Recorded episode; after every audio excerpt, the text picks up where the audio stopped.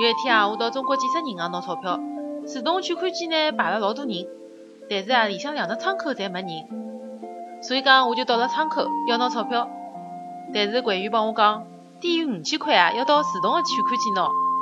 我讲自动取款机辣辣排队呀，㑚搿搭又没人。柜员帮我讲搿是规定。我讲根本㑚也勿好搿能介样子的呀。我想了一想，帮伊讲，搿侬帮我就拿五千块伐，然后我再存三千五，侬看来三伐？伊看看我，默默地帮我拿了一千五百块，早点搿能介勿就好了嘛？